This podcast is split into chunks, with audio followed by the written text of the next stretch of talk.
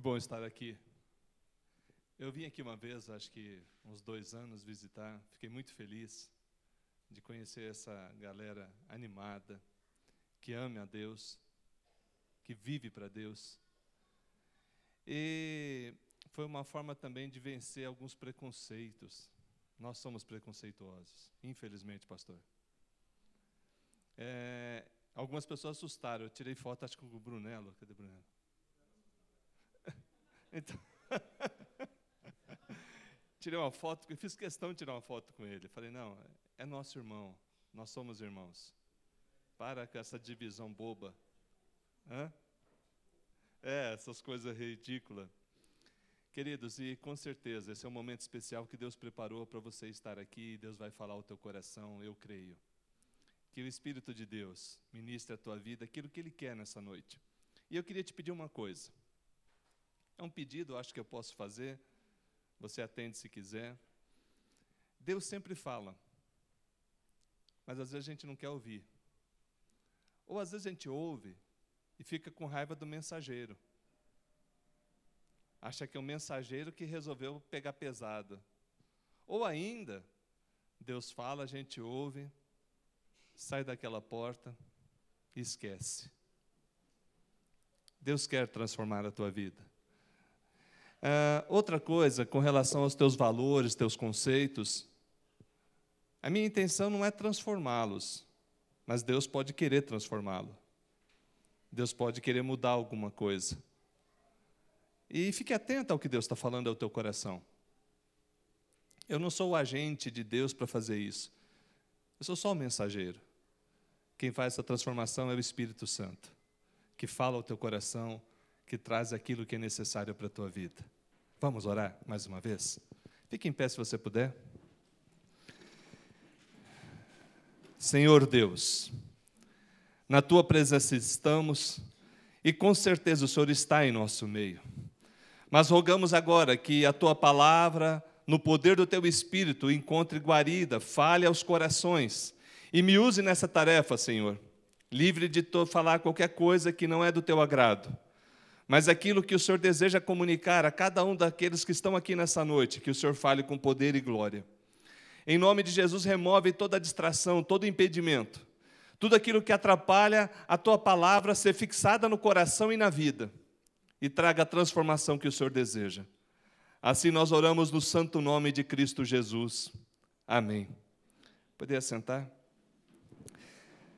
Bom, como fui apresentado, meu nome é Hélio, sou um dos pastores da Igreja Presbiteriana em Filadélfia, sou pastor auxiliar do pastor Anísio. E, resumindo, só brevemente para você entender quem está falando contigo, um ex-andarilho. Isso. Não bebia, não fumava, não usava droga, mas era doido que eu tinha até medo de usar essas coisas. E no primeiro dia que eu ser andarilho, Deus mudou a minha vida. Primeiro dia, eu tinha decidido andar pelo mundo, fui para a Chapada dos Guimarães, em Mato Grosso, virar meio místico, esotérico, bicho grilo. Aí Deus mudou naquele dia. Por que, que eu estou fazendo essa introdução? A mudança que ocorreu na minha vida tem tudo a ver com aquilo que eu vou falar nessa noite. Somente a fé.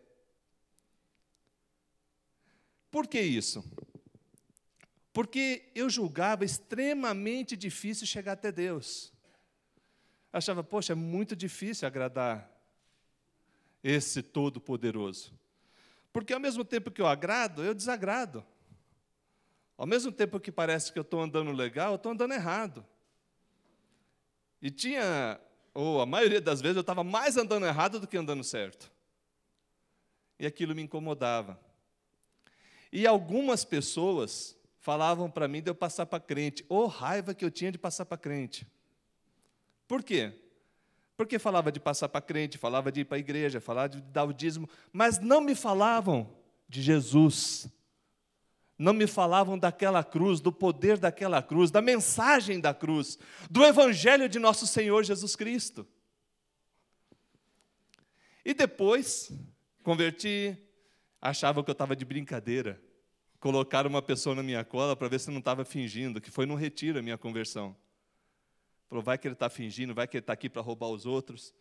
Depois eu fiquei sabendo que ficou um cara 24 horas da minha cola. E eu achava aquele povo diferente, porque eu via eles rindo, brincando. O meu conceito de crente era uma pessoa de terno e gravata que falava mal dos outros, era esse o referencial que eu tinha. Mas graças a Deus, Deus teve muita misericórdia da minha vida. E eu creio que Deus tem misericórdia também da tua vida, de nossas ignorâncias, daquilo que preconceitualizamos em relação a várias coisas. Hoje, quando me convidaram para falar sobre somente a fé, eu fiquei pensando como falar isso de forma muito simples e prática.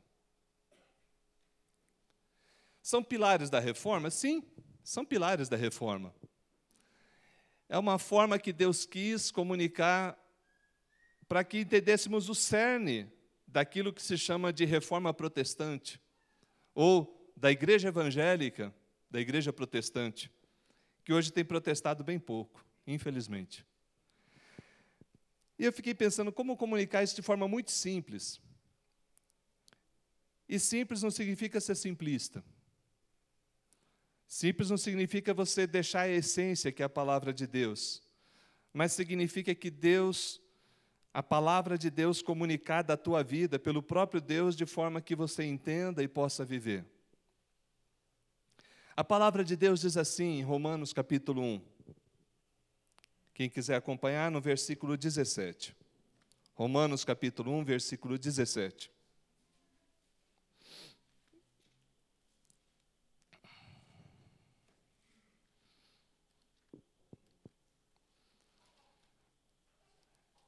Minha esposa pede perdão por não estar comigo, minha esposa e meu filhinho, ela estava com cólica à tarde, não estava muito legal, não pôde vir, mas ela queria ter vindo, também meu filhinho Samuel.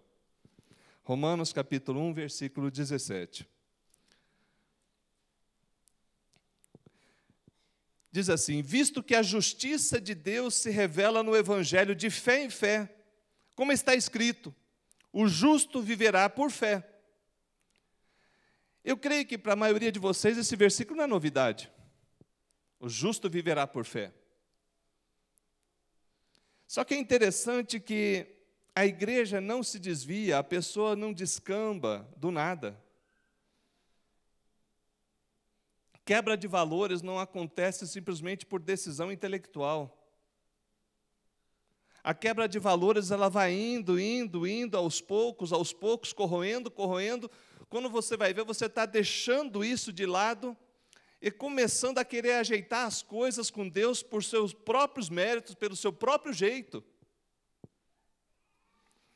Quando vamos estudar um pouco esse período da reforma e vamos analisar a história da vida de Martim Lutero, que eu creio que vocês já devem ter ouvido falar, foi um dos precursores, um dos que lançou a, como se diz, a, ignição da reforma. Mas antes teve os precursores Gostei muito da palestra do pastor, do irmão, pastor, será?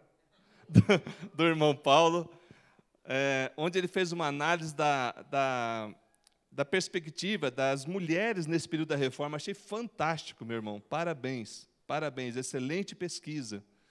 Porque pouco se fala das irmãs valorosas daquele período que fizeram tanta diferença. Glória a Deus.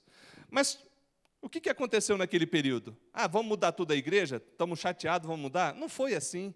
Ela foi afastando-se, afastando-se, a ponto do homem chegar ao seguinte: olha, para eu conseguir o perdão, eu tenho que fazer isso. Para eu conseguir o perdão, eu tenho que fazer aquilo. Para eu conseguir o perdão, eu tenho que fazer mais isso.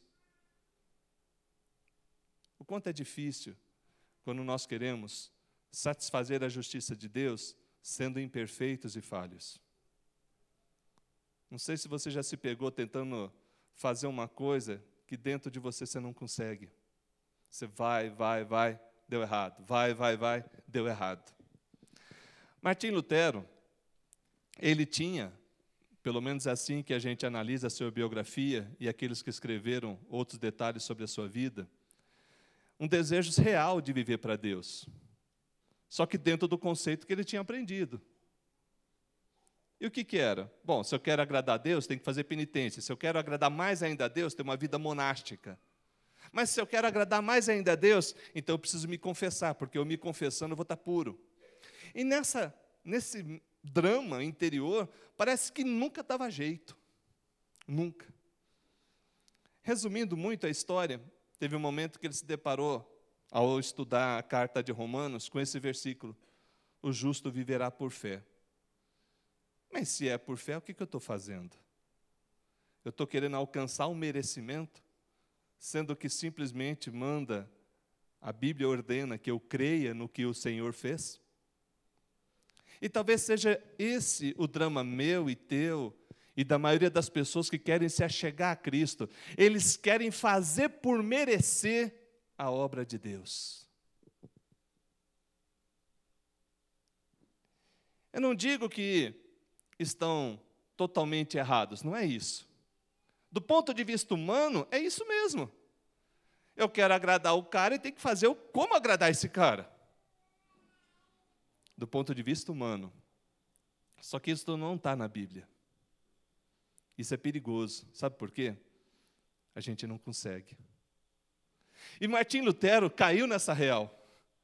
Teve uma hora que ele foi confrontado. Bom, se é por fé, o que, que eu estou fazendo aqui? Todo esse esforço, toda essa penitência. E segundo alguns estudiosos, ele se cortava, ele chegava a maltratar a sua própria carne para ver se mortificava a carne com penitências corporais. Quantos hoje fazem a mesma coisa? Ah, se eu for dez vezes na igreja, eu vou estar agradando a Deus.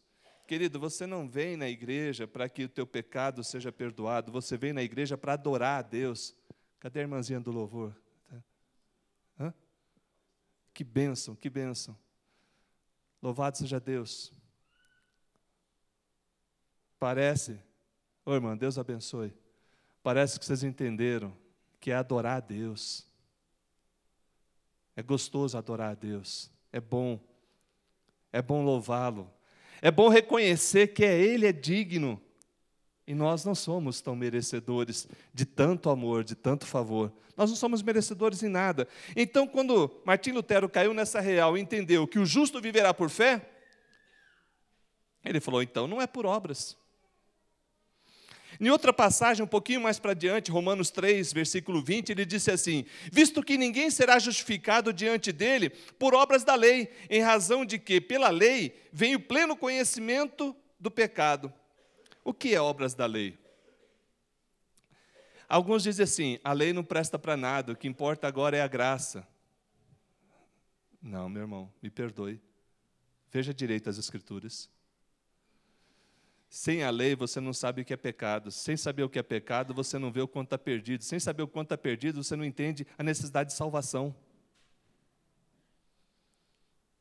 Mas quando Paulo escreve aqui, falando, visto que por ninguém é justificado perante ele por obras da lei, significa não é pelo cumprimento do ritual que você é justificado. Mas então, como no Antigo Testamento eles recebiam perdão? Eu não sei se você entende, mas espero que em Deus consiga explicar isso, que no Antigo Testamento a justificação também era por fé. Ou você acha realmente que matar um bichinho resolve a questão? Ah, não, mas tinha que ser exatamente como Deus mandou. Então vamos lá. Exatamente como Deus mandou resolve a questão? Ou você tinha que crer naquilo? Ou você devia executar exatamente como Deus mandou por fé. Eu entendo que a justificação do Antigo Testamento, que era realizada através dos sacrifícios que Deus mandou apresentar e outros rituais, era também oriundo de fé. Você tinha que crer que Deus estabeleceu aquilo e aquilo era a única forma de satisfazer a reta justiça de Deus. Tanto é que ele não aceitava sacrifícios humanos. Lembra de Abraão? Quando foi levar seu filho, seu único filho, Isaac, na hora derradeira, cena dramática essa, né? Ergueu o cutelo, Deus falou: Calma, Abraão, para aí, para aí, você acha que eu vou deixar de fazer isso? Aí Deus providenciou o quê? Tinha lá um cordeiro, simbolizando o que iria acontecer depois. Ele não deixou Abraão sacrificar seu filho, porque Deus não quer o sacrifício humano nesse sentido. Mesmo porque, mesmo que ele apresentasse, não iria purificar pecados. Irmãos, quando ele fala aqui, visto que ninguém será justificado por obra da lei, é a compreensão de que a obra da lei me aponta que eu sou pecador. E não tem como eu ser justificado sabendo que eu sou pecador? Aí, em outra passagem, ele diz o seguinte: sabendo contudo que o homem não é justificado por obras da lei, e sim mediante a fé em Jesus Cristo, também temos crido em Cristo Jesus, para que fôssemos justificados pela fé em Cristo e não por obras da lei, visto que por obras da lei ninguém é justificado. Gálatas fala assim. O que eu quero dizer nessa noite para cada um que está aqui? Que tipo de fé a Bíblia se refere? Somente a fé? Tá, eu entendi. Que tipo de fé? A fé popular e não bíblica, ela precisa ser, logo de início, descartada. O que é essa fé popular? Ah, você crê em Deus? Creio. Então essa fé justifica a pessoa? Não sei. Vamos olhar para as Escrituras. As Escrituras diz assim: Crês tu que Deus é um só? Fazes bem. Até os demônios creem e treme. Tiago 2,19. Eu dizer que crer em Deus não me torna um servo de Deus. Eu dizer que Deus existe não significa que eu tenha uma fé bíblica. Não significa que eu esteja justificado. Quantas pessoas hoje dizem creem em Deus e não honra a Deus e não faz nada por Deus, e a sua atitude é horrível diante de Deus. Mas, pastor, você está querendo falar que os diabos têm mais fé que eu? Talvez seja. Talvez seja. Os demônios creem em Deus e tremem, não obedece, mas treme. Não se sujeitam voluntariamente, se rebelam. Então não é esse tipo de fé. Quer ver outro tipo de fé muito comum? Ah, se eu fizer tal sacrifício, tal esforço, se eu der, vamos lá, 15 mil na igreja, aí eu recebo o terreno no céu. Para, para, isso não está na Bíblia. Isso é invenção da cabeça de alguns. Esse tipo de fé é perigosa, perigosa demais. Porque leva você a achar que o teu dinheiro vai conseguir alguma coisa junto ao Senhor. É, um, é fé, não é fé. Mas é uma fé perigosa e não é bíblica. Mas, pastor, não falou agora de entregar dízimo e oferta? Eu entrego porque ele me deu. Eu não entrego por aquele que vai me dar. Eu costumo dizer isso na nossa igreja. É, eu só posso entregar porque ele me deu. Você tem como pôr aqui um vale? Vale tantos mil e põe ali, o dia que Deus me der, eu entrego? Você pode até fazer. Mas o princípio dos dízimos e das ofertas é entregar do que ele te deu em gratidão e não como troca, em reconhecimento e não querendo alcançar um favor diferenciado, ainda que ele faça. Não estou duvidando que ele faça. Estou falando do coração na hora que eu entrego. Outro tipo de fé perigosa, irmãos, é eu achar o seguinte: eu tô, sou tão certinho que Deus tem que me salvar. É crer em si mesmo. Crer que você consegue crer que a obra de Cristo é muito importante para os outros. Para mim, eu estou bem na fita. Diante de Deus, eu dou conta. Essa é uma fé extremamente perigosa, porque você desmerece, desonra o que Jesus fez por tua vida. Eu costumo falar com muita frequência: se você dava conta de se salvar, para que Jesus? se você tinha condição de acertar as contas com o Pai, o sacrifício de Cristo foi em vão. É desperdício, é perca de tempo. Se você poderia quitar a tua conta, para que outro pagar essa conta? A verdade, irmãos, é que de várias formas os conceitos básicos, os pilares do, da Bíblia Sagrada são minados com conceitos humanos para que a gente não se debruce somente na graça, somente na fé, somente em Cristo, somente nas Escrituras e que tudo seja para a glória de Deus. Quando a gente vai analisar um pouco mais, nós vemos que várias pessoas tentaram fazer definições do que seria isso. Por exemplo, a declaração de Cambridge, ela diz o seguinte na sua tese 4, que ela fala sola fide, ou fé por fé somente. Reafirmamos que a justiça é somente pela graça, somente por intermédio da fé, somente por causa de Cristo. Na justificação, a retidão de Cristo nos é imputada como o único meio possível de satisfazer a perfeita justiça de Deus.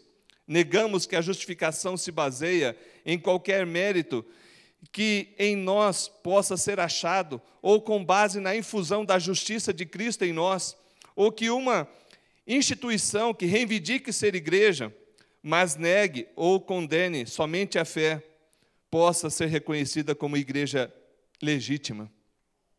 O que, que ele quer dizer, voltando para Romanos? Ele está querendo dizer que nós precisamos entender o que é justificação. Se você não entender isso, todo o restante cai por terra. Vamos tentar traduzir isso de forma muito simples. Se eu não conseguir, me perdoe, pergunta de novo, eu explico novamente. Justificação. Eu tudo errado. Vamos colocar você não, mas se você quiser se encaixar, amém. Por que tudo errado? Deus estabeleceu um padrão. E eu não consigo atingir esse padrão. Ah, mas pastor, eu ando 99. 99 não é 100%, irmão. Não, mas teve um dia que eu andei 100%. E no outro dia? No outro dia foi 15. Então, no outro dia já não deu. O padrão de Deus é perfeito, Deus é santo, puro e perfeito. Então, quando ele estabelece um padrão, o padrão é aquele, não dá para a gente negociar. Ó oh, Deus, se eu não cumprir tanto, o senhor quebra um galho para mim? Não tem quebra galho. A Bíblia diz que Deus não inocenta o culpado. E fica tranquilo com aqueles que acham que a justiça de Deus está demorando. Fica tranquilo que ela vem sim. E a hora que ela vem, vai vir para arrebentar. Vai vir para detonar toda essa palhaçada que a gente vê por aí. Mas vamos lá, para adiante. Então, esse padrão de Deus é reto, perfeito. Eu não consigo atingir. Bom, e aí, Deus, como é que faço? Foi necessário que alguém cumprisse. Não quero entrar no somente Cristo, não, mas não tem jeito, tem que dar uma passeada. Foi necessário que alguém cumprisse. Bom, mas quem? Eu não dá, porque eu sou pecador. Fulano? Não dá. Ele também não. Então vamos fazer o seguinte: vou mandar meu próprio filho, Jesus, a prova de que Deus se importa com você, a prova do amor do Pai. Jesus se encarnou, veio, viveu em nosso meio, morreu numa cruz, ressuscitou ao terceiro dia, apareceu, apareceu a muitas pessoas, subiu aos céus, está sentado à direita de Deus Pai Todo-Poderoso. O credo apostólico é bíblico, fica tranquilo. Não é que está na Bíblia, é que ali é uma confissão tranquila da nossa fé. O que você quer dizer com isso? Eu quero dizer que Deus providenciou um jeito para que a gente fosse justificado. E a única coisa que ele diz, fala, creia nessa obra, não na obra que você consegue. Isso é justificação, é o que ele fez aplicado na minha vida, por obra do Espírito, e do qual eu tomo posse e vivencio pela fé. Isso é a justificação. De forma que Lutero e tantas pessoas, inclusive eu, passei a entender: bom, se é por fé, já não é por obras. Já não é por aquilo que eu posso fazer por Deus, mas é aquilo que Deus fez por mim. Basta. E toda vez que eu quero colocar alguma coisa junto, eu vou estar dizendo: Jesus, não quero só o Senhor, eu quero a minha capacidade, eu quero o meu intelecto, eu quero a minha habilidade junto. Não. Se você coloca coisa junto, não está só Cristo, que é outro ponto que vai ser tratado. A fé é de que Deus, Pai, em Deus Filho, estava pagando a conta, acertando a nossa dívida com Ele. A nossa dívida não era com o diabo, a nossa dívida era com Deus. Para quem que você deve quando você peca? É para o diabo ou para Deus? É para Deus. A ofensa é para Deus. A quem deve ser dado conta é com Deus. Sabe, e eu tinha uma luta tremenda de falava, poxa, nunca dá para agradar. Não dá para agradar a Deus. E aí você vai para as Escrituras e fala: qual a forma de eu agradar a Deus? Creia no meu filho. Creia no meu filho. Viva de acordo com a fé, viva nessa fé no meu filho e naquilo que ele instruiu. Somente a graça, somente a fé, perdão, ela é fruto da graça que se revela em nós por obra do Espírito, aplicando essa salvação. E eu me rendo, exerço essa fé, mas essa fé é fruto da obra do Espírito Santo em mim, de forma que nem a fé é minha. Ah, pastor, você quer falar que eu não posso ter fé? A fé bíblica e salvadora, não. Ele te amou primeiro. Você quer ver fazer um teste? Não fica bravo comigo, tá? Não fica bravo comigo. Fazer um teste simplesinho. Deus é bom na tua vida? Sim? Jesus foi bom para a tua vida? Por que você não aceitou antes? Estou errado, minha irmã? Para aqueles que se acham bambambão, bam, bam, é o cara, eu me basto, eu me salvo, por que você não veio antes? Você estava dando bobeira para quê?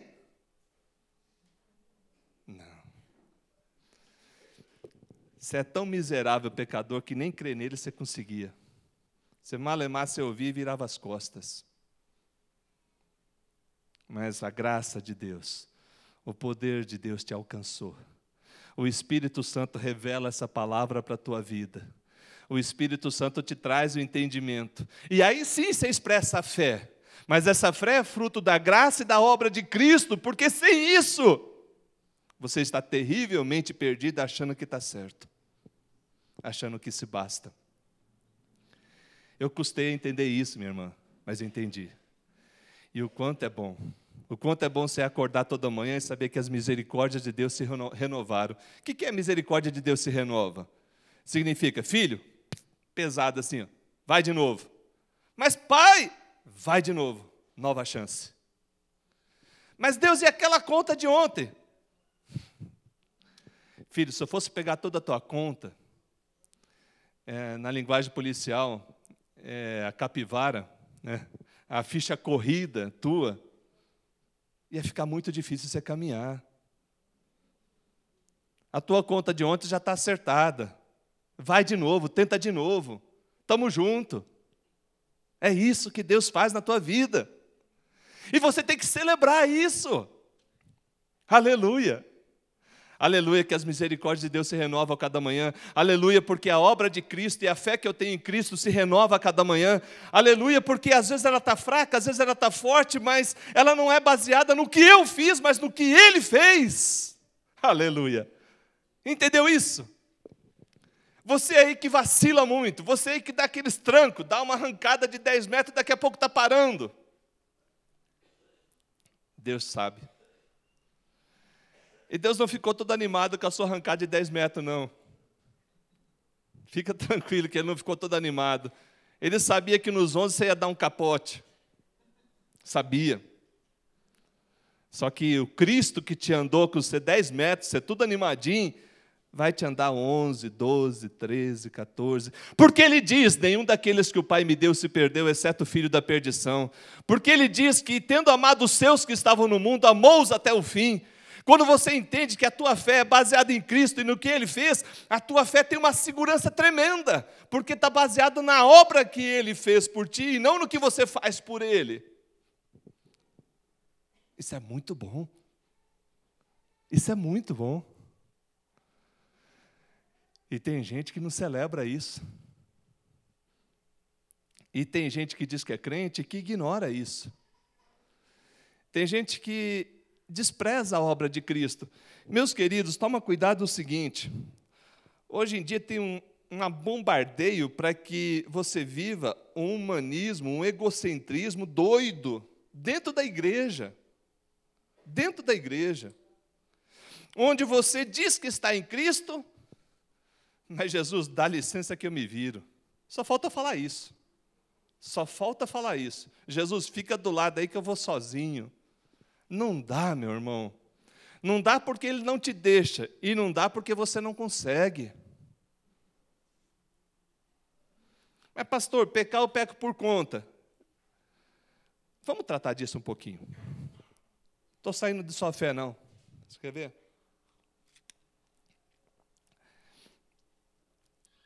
Espírito Santo vem, se converte. Você pecou, ele sai. Você confessou, ele volta. Você pecou, ele sai. Que bagunça é essa? Você acha que é assim? Não, por isso que a Bíblia fala: não entristeçais o Espírito Santo. Por isso que a Bíblia fala: não apagueis o Espírito Santo. Por isso que a Bíblia fala que ele estará convosco, habitará convosco para sempre. Quando nós pecamos, nós pecamos na presença de Deus. Quando nós acertamos, nós acertamos na presença de Deus. O Senhor não te abandona, é você que sai da compreensão da dimensão da presença dEle. E quando eu ando por fé, por fé no Cristo que me é revelado nas Escrituras, essa mesma fé me dá a dimensão da presença constante dEle, e não de vez em quando. Só que quando eu peco, essa percepção da presença é meio ofuscada por causa da minha ignorância, não porque ele se ausentou, não porque ele foi dar um rolê, não porque ele tenha desistido de você. Escuta aqui, ó, olha aqui para mim. Deus não desistiu. Deus não te largou. Eu gosto muito da confissão de fé, o Igor sabe disso. A confissão de fé de Westminster, ela é um, um documento que foi produzido pelo período de aproximadamente 5 a 6 anos, na abadia de Westminster, por em torno de 151 especialistas da Bíblia. E eles falaram: bom, o que, que a gente crê a respeito disso? Cremos nisso, a respeito disso, cremos nisso. Aí chega um ponto no capítulo 14 que ele fala o que, que a gente crê a respeito da fé, da fé salvadora. E ele diz assim: a graça de Deus pela qual os eleitos são habilitados a crer para a salvação das suas almas é a obra que o Espírito de Cristo faz nos corações deles. Ou seja, essa, essa fé é uma obra do Espírito nos corações. É a obra e é ordinariamente operada pelo ministério da palavra. A pessoa pode receber a conversão sem ouvir nunca uma pregação? Pode receber a Cristo? Pela Bíblia? Gente lendo a Bíblia que se converteu. Gente que não sabe ler, ouvindo a palavra. O Espírito Santo operou. E diz mais: diz o seguinte: por esse ministério, bem como a administração dos sacramentos e pela oração, ela é aumentada e fortalecida. Ou seja, essa fé salvadora tem hora que pode estar mais forte, tem hora que pode estar mais fraca. Mas no item 3 ele diz assim: a fé é de diferentes graus, diferentes graus. É fraca ou forte, pode ser muitas vezes de muitos modos assaltada e enfraquecida, mas sempre alcançará a vitória. Nenhum daqueles que Deus ama vai ficar no meio do caminho. Nenhum daqueles que são alcançados por essa justificação serão largados para trás. Tipo, tem um filme aí, né, deixado para trás. Qual que é o perigo disso, meu irmão? Jesus salvou você até ontem, hoje largou você. A tua senha não foi junto. O que, que é isso? Que Jesus é esse? Que bagunça é essa? Toma cuidado. A tua fé tem hora que pode estar mais forte? Sim. Tem hora que ela está mais fraca? Sim. Deus ficou mais forte, ficou mais fraco? É o que fazemos, é o modo da gente proceder, é que torna ela forte ou fraca, mas não que ela foi ineficaz ou ineficiente. Não que ela deixou de ser o que é, fruto da graça, do amor de Deus por tua vida. Mas por que essa mensagem não agrada a alguns? Por que, que essa mensagem incomoda a outros? Porque ela tira os nossos merecimentos. Ela nos coloca no devido lugar de dependentes de Deus, totalmente dependentes de Deus. Ela nos coloca num lugar seguro, que assegura de que Ele vai me levar até o último dia ela me conduz, não importa se está forte ou está fraca, ela vai ser vitoriosa, porque ela está firmada naquele que é o autor e consumador da vida, é o meu redentor, é o teu redentor. Eu lembro das aulas que eu tive com o Dr. Eber de Campos, um professor nosso, na época eu estava estudando teologia, e ele falava: Olha, se a obra de Cristo não basta, nada mais vai ajudar. Se a fé nele não te conduz a algum lugar, nada mais vai te conduzir. Tudo vai ser passageiro, tudo é efêmero, tudo é coisa esquisita. Pois bem, tem horas, não sei com você, às vezes comigo acontece, parece que eu estou abraçando Deus. E tem hora que parece que tem uma cordinha do capeta puxando para o outro lado. É só comigo? Acho que com você também. O que, que Deus faz nesses dois momentos? Ele continua sendo Deus. Ele continua o mesmo. E Ele continua a te chamar: Vinde a mim, todos que estáis cansados e sobrecarregados, eu vos aliviarei. Ele continua a te falar: prossegue, filho, rompe essa corda aí, vamos para frente. Sabe quais as cordas que amarram alguns? A corda do igrejismo. Existe isso, Paulo? Igrejismo? Acabou de existir. Igrejismo, sei lá. Ah, eu fui naquela Gólgota, ninguém me cumprimentou, não vou mais, magoei. Para, para. Ah, não, aquela outra igreja é boa, porque lá o pastor briga muito. Para, para. Ah, não, naquela tem o poder, que tem até a mão de Deus segurando. Calma, não é por aí não, não é por aí não. As igrejas aqui na terra, enquanto elas existirem, vão ser compostas de pessoas, e seres humanos são falhos, semelhante a mim e semelhante a você. Se você coloca a tua segurança de andar com Jesus Cristo, em mim, nele, em quem quer que seja, você está fora da fé, você não está na fé em Jesus Cristo. Você está menininho na fé, menininha na fé, que precisa acordar e crescer. Que nós somos seres humanos iguais você, também erramos, nos perdoe. Perdoe quando eu errar, perdoe quando os pastores errarem, perdoe quando os diáconos errarem com vocês, mas para de mimimi com Deus, para de frescura com Deus. Uma vez eu conversando no aconselhamento, foi até engraçado isso. A pessoa brava, brava, ia sair da igreja, pá, pá, pá, pá, pá, pá, pá, pá. Eu falei, meu Deus, me dá sabedoria, Senhor, porque é mais uma ovelha que vai cair fora, e agora? E a pessoa se empolgou, falou: Quer saber negócio? Eu vou sair mesmo. Eu falei: Tá bom. Você vai descontar em Deus as picuinhas que você encontra na igreja? Como assim descontar em Deus? É meninice. Deus é bom? É. Deus ama você? Ama. E você está descontando em Deus. Cabeção, sei lá. É.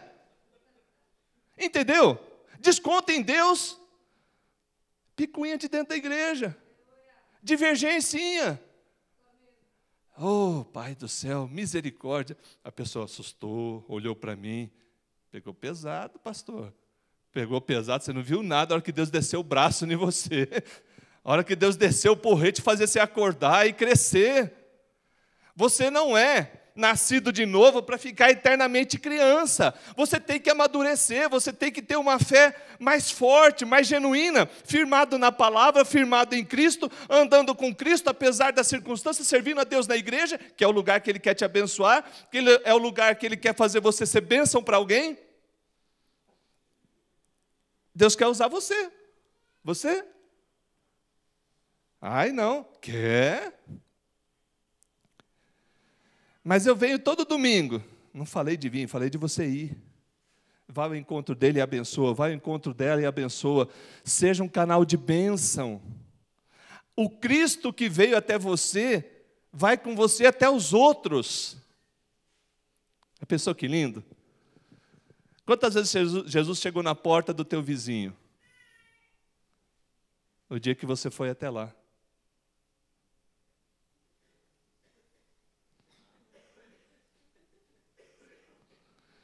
Bom, o tempo não me permite, senão eu ia provar isso. Jesus falou que está conosco sempre. Onde você está, Ele está. Se você vai, Ele vai. Se você não vai, Ele não foi. Se você se omite, você está atrapalhando. Você está atrapalhando o querer dele em abençoar tantas vidas. Vou te dar um exemplo do fé, da fé que abençoa. Por exemplo, eu vou na casa de alguém abençoar alguém. Certo. Ai, mas Deus não vai me usar. eu, ontem mesmo pisei na bola, nem pedi perdão, Deus não vai me usar. Pronto. Isso é fé? Você pisou na bola, pede perdão. Senhor, me perdoa. O que, que faz o pedido de perdão quando a gente fala de somente fé? Naquele instante que você pediu perdão, aí Jesus morre de novo e te perdoa. E aí? Quantas vezes Jesus tem que morrer por você? Paulo, escrevendo aos Gálatas, falou: Oh, quantos vocês são devagarzinho na linguagem de hoje. Porque vocês deveriam entender que se vocês estão de novo nesse lenga-lenga, então vocês estão matando Cristo de novo. Cristo morreu uma vez por todas, por todos os seus pecados. Quando eu confesso, eu desfruto daquele perdão e da comunhão naquele dia, mas não que ele já não morreu por aquele pecado, lá há dois mil anos atrás. Ô oh, sanguinho forte esse, né?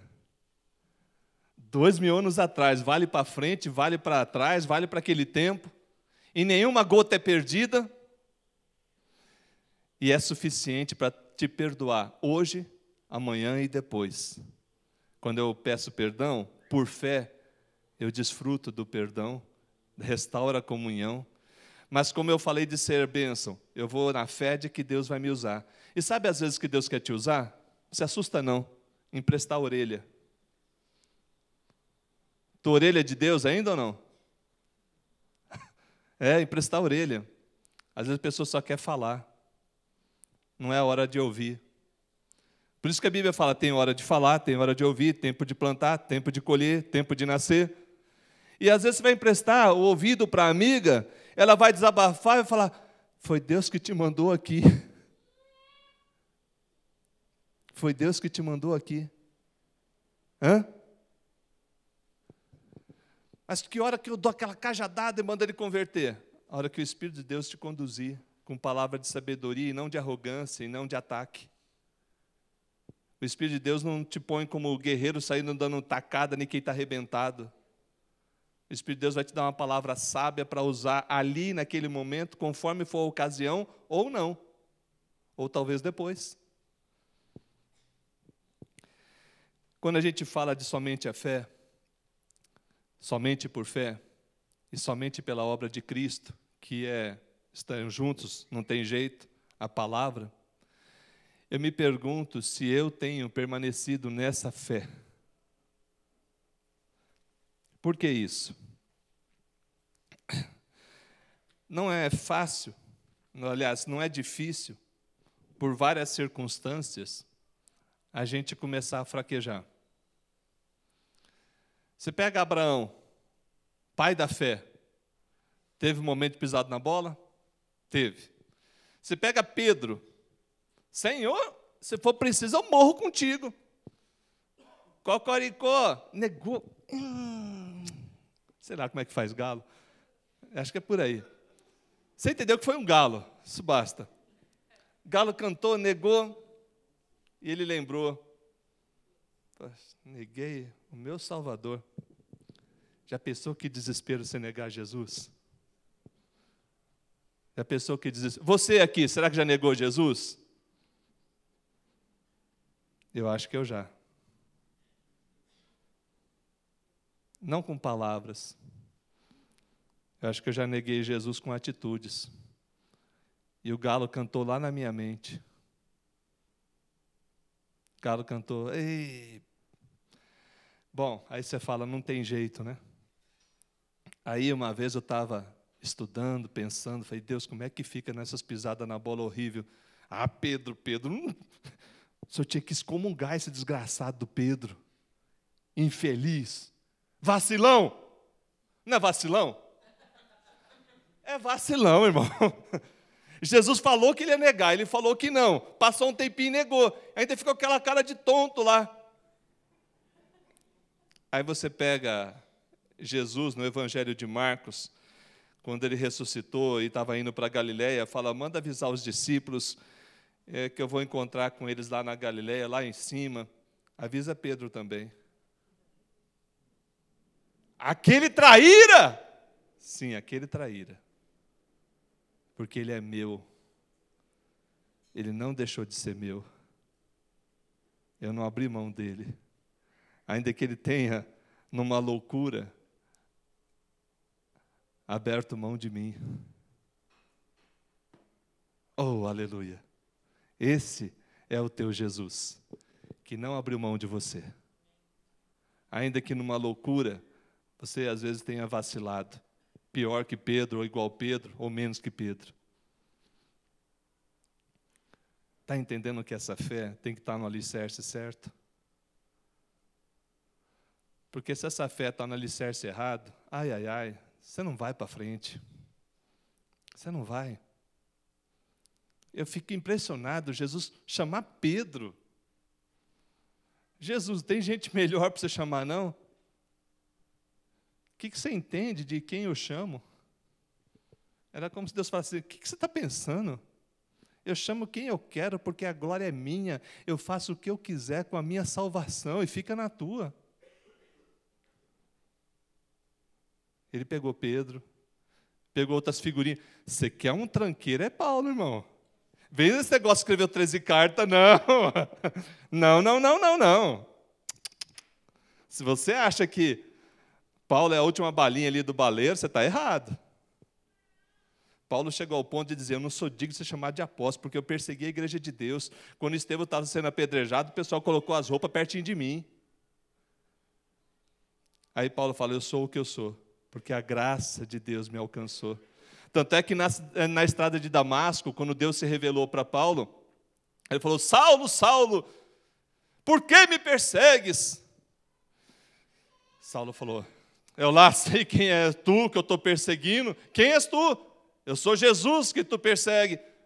Mas eu não estou perseguindo o Senhor, estou perseguindo essa igrejinha de porcaria que o Senhor colocou. Calma lá. Mexeu com eles, mexeu comigo. Aleluia.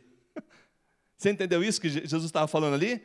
Perseguiu aqueles que são meus, é perseguir a mim. E Paulo ficou cego e deu um BO danado. Aí Deus restaurou a visão dele e ainda falou: Ananias, pode orar por esse cabra. Não, não vou. Ora, não, ora. Mas como assim? Ora que ele vai ver o quanto importa sofrer pelo meu nome. Ele era perseguidor e passou a ser um crente no Senhor Jesus Cristo. Ô oh, figurinha. Deus salva cada um, meus irmãos. Eu estou na lista também, lá no finzinho, mas estou na lista. Sabe por quê? Porque o amor dele é poderoso, não importa quem é você. A graça é salvadora, não importa quem é você, importa o que Cristo fez e o que Ele quer realizar na tua vida e o que Ele está realizando na tua vida. Ninguém nem nada pode anular, ou pode cancelar, ou pode tirar. Por isso, quando a gente fala somente a fé, foi o que transformou imensamente a vida de Martim Lutero. Porque ele entendeu: se é por fé, o que eu estou fazendo aqui? Deixa eu agradecer e andar por fé. Assim foi na vida de Lutero, assim foi na minha vida e na tua vida. Tem sido por fé? Fé no quê? Ah, eu tenho fé que se eu vim três vezes por mês na Gólgota, vai aparecer aquele emprego novo. É uma fé esquisita, mas. Eu tenho fé que se eu for lá, aparece aquela paixão da minha vida. Aí está de olho, né? Aí já vem para ficar de olho. De ambos os lados, viu? Não acha que é só usar paz, não. O menino também vem para ficar de olho. Estou falando que é errado, não. Fica bravo, não. Estou falando que é errado. Não estou falando que. Testificou aí, irmão? Oh, Senhor da glória! Querido, estou falando que é errado, mas não é essa a essência. Não é essa a essência. A essência é que eu creio naquele que morreu por mim. Eu creio em Jesus Cristo, Filho de Deus, o único Senhor e Salvador, e mais nada. E a obra que Ele fez por mim, aplicada em mim, isto basta. Isto basta. Ah, pastor, então quer dizer que agora é ficar de boa na rede? Não entendeu nada ainda. Esse foi um dos dramas da época da reforma. Obras ou fé? Foi um dos dramas. Enquanto na religião dominante da época se estabeleceu vários rituais ou obras que poderiam levar à salvação, chega a reforma falando: não, as obras não levam à salvação. A salvação que leva até as obras. Olha a diferença. De forma que as obras não são meritórias, as obras são demonstrações de gratidão a um Deus tão perfeito e maravilhoso. Por isso que lá em Efésios, na carta aos Efésios, capítulo 2, versículo 8 e 9, ele fala: "Não de obras para que ninguém se glorie, porque somos criaturas de Deus, feitos por Deus para as obras que de antemão ele preparou para mim e para você". Por isso que Tiago na sua carta fala: "Olha, você tem fé? Tem. Eu tenho obras. Mostra-me a tua fé sem obras, que a minha fé eu vou mostrar com obras. Alguns, por não entenderem a carta de Tiago, acham que ele está se contrapondo à justificação pela fé. Errado. Errado? Vai ler com cuidado a carta de Tiago, você vai ver que Tiago não está contradizendo o restante. Tiago está complementando, falando: olha, se vocês não entenderam, eu vou explicar. Todo aquele que é nascido de novo vive para Deus em gratidão. Entendeu? Gratidão? Por que, que você se esforça para ter uma vida certa? Para pegar o melhor terreno no céu. Ô, oh, cabeção, não entendeu nada de novo. Tem terreno no céu? Não, para. Não é isso. Eu me esforço para falar, Deus, obrigado, Senhor. Obrigado. Eu te agradeço. Eu sei que não dá para pagar. Quem é que paga presente? Alguém te dá o um presente, você saca lá do bolso e dá uma nota para a pessoa. Isso é loucura, não faz isso não, tá? Isso é vacilo dos feios. É. Presente eu não pago, eu agradeço. Certo? Por isso que fala que a salvação é dom, dádiva, presente de Deus. Eu não pago, eu agradeço. E aí a santificação, as boas obras, é a maneira que Deus escolheu para que eu preste a minha adoração a Ele, a minha gratidão a Ele, falando, Pai, muito obrigado. E também para que eu tenha uma vida melhor aqui nessa terra. Percebe-se alguma coisa que Deus ordena em Sua palavra é para o teu mal. Fala uma aí que ele diz lá que é para é piorar a tua vida. Até lapada, até, até correção é bênção. Até quando Ele nos corrige é porque Ele te ama. Deus se preocupa demais contigo individualmente. Ele cuida no atacado, mas Ele é especialista no varejo, é um por um. A tua demanda, Ele sabe, a dele, Ele sabe, e pode ser diferente, ao mesmo tempo, Ele cuida dos dois. E viver por fé é isso, crendo nesse Deus todo-poderoso, onipotente, onisciente, onipresente, conforme revelado nas Escrituras. Por fim, será que existe algo de errado na tua fé? Você já crê em Jesus Cristo como Senhor e Salvador? Você crê unicamente nele como Senhor e Salvador? A fé em nosso Senhor Jesus Cristo está acima da fé na tua igreja, ou no teu parceiro, na tua, tua parceira, não sei. Porque se tiver alguma coisa ocupando o lugar de Jesus, tua fé está errada. Eu amo a minha igreja, porque é onde Deus me chamou. Mas ela não está em primeiro. Primeiro está meu Senhor e Salvador. E todo dia eu tenho que dar uma olhada se não tem alguma coisa querendo ocupar o lugar. Uma vez a pessoa me disse o seguinte: Pastor, família vem primeiro, depois igreja. Eu falei: Tá. Sem Deus você consegue ter família, você consegue ter vida, você consegue ter tudo. Ah, ele olhou para mim: Não. Então você inverteu a ordem, meu irmão. Primeiro é Deus. Primeiro Jesus Cristo na tua vida e o resto se estabelecerá. Confia no Senhor, entrega a Ele teus caminhos e os teus desígnios serão estabelecidos. Salmo 30, 36. Há algo errado em sua vida que precisa corrigir? Há algo errado na tua fé? A palavra de Deus falou contigo nessa noite? O Senhor despertou você para corrigir, ajustar a tua fé? Quando a reforma falava somente a fé, ou por fé somente, ela não estava querendo ser radical ou inventar uma novidade. Pegou das Escrituras. O justo viverá por fé. Fé no justo, Jesus. Por isso que eu me torno justificado. A obra dele aplicada na minha vida me torna puro aos olhos de Deus. Eu não sou puro, mas ele me vê como alguém que a dívida foi paga, foi quitada. E isso todo dia. Eu quero encerrar é, convidando, se você está com a fé fora do prumo, a ajeitar, a corrigir. Quando a gente fala somente por fé, em Jesus e na obra de Jesus, você talvez estava com os pensamentos errados. E Deus falou ao teu coração, o Espírito Santo falou contigo, e você entendeu que precisa corrigir. E a gente vai pedir a Deus por tua vida. Mas se porventura você nem havia entendido isso, e quer se render a Jesus Cristo como único Senhor e Salvador, e quer essa obra de Cristo, somente a obra de Cristo, a gente também vai orar por tua vida. Porque eu creio que não é por acaso que Deus nos traz aqui. Não é por acaso que você tá, está aqui. Há uma intenção, há um propósito divino maior do que eu posso imaginar. Então fique em pé se você puder.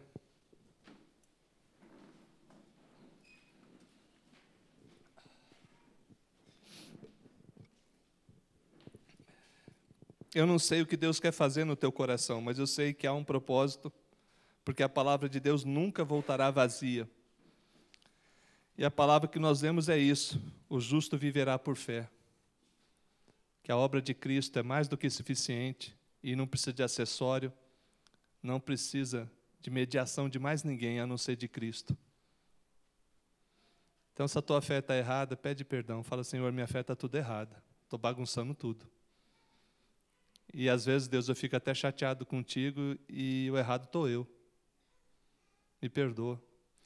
Me perdoa quando eu fico chateado com os irmãos, isso é ignorância. Me perdoe quando eu desconto no Senhor as minhas burrice, as minhas coisas esquisitas, e eu acabo descontando e não te adorando e não te servindo por causa de erro que eu cometi ou que alguém cometeu comigo. Me perdoa. É ignorância. Então, ore a Deus, por favor, aí. Deus, estamos reunidos no Teu nome, pelo santo nome de Jesus. E cremos, Deus, que houve um propósito do Senhor em trazer cada um que aqui está e que essa palavra fosse ministrada. Talvez, Deus, o pregador não é um dos melhores, mas o teu espírito é o melhor. Teu Espírito é o único que testifica da verdade e conduz à verdade. A obra de Cristo e somente Cristo. E por fé, vivenciarmos essa experiência tremenda contigo, de salvação, de comunhão, de restauração. Olha, meu Deus, para aqueles que nesse momento pedem perdão. E perdoa, Senhor, dos altos céus. Coloca novo padrão Coloca uma alegria diferenciada, Senhor. Que parem de sofrer distante de Ti. Que parem, meu Deus, de cambalear pelos cantos da vida, de lugares em lugares, e não na Tua presença, Senhor.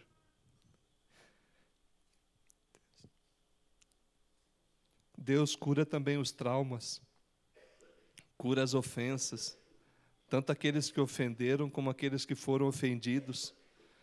não só nos relacionamentos dentro da igreja, meu Deus, mas que haja cura também dentro dos lares. Senhor Deus, olha para esses relacionamentos de pais e filhos que andam atacados por trevas. Ó oh, Pai, restaura, traz harmonia de diálogo, traz harmonia e renovo, Senhor. Visita essa enfermidade espiritual, Deus, e tira. Tira todas as amarras, Pai, que impedem de ter alegria na tua presença. Ó oh, Deus, obrigado por esse momento maravilhoso. Obrigado por aquilo que o Senhor está fazendo. Obrigado por aqueles que se decidem a renovar as alianças contigo. Obrigado por aqueles que querem ter Jesus como Senhor e Salvador. Ó oh Deus, dá uma benção especial para cada vida. Renova-os, fortaleça-os e que essa igreja continue a crescer e ser próspera, anunciando a tua palavra, falando de Jesus Cristo como o único e suficiente Salvador. E que por fé vivamos todos os dias até o Senhor voltar. Maranata, Senhor, vem logo. Em nome de Jesus Cristo. Amém.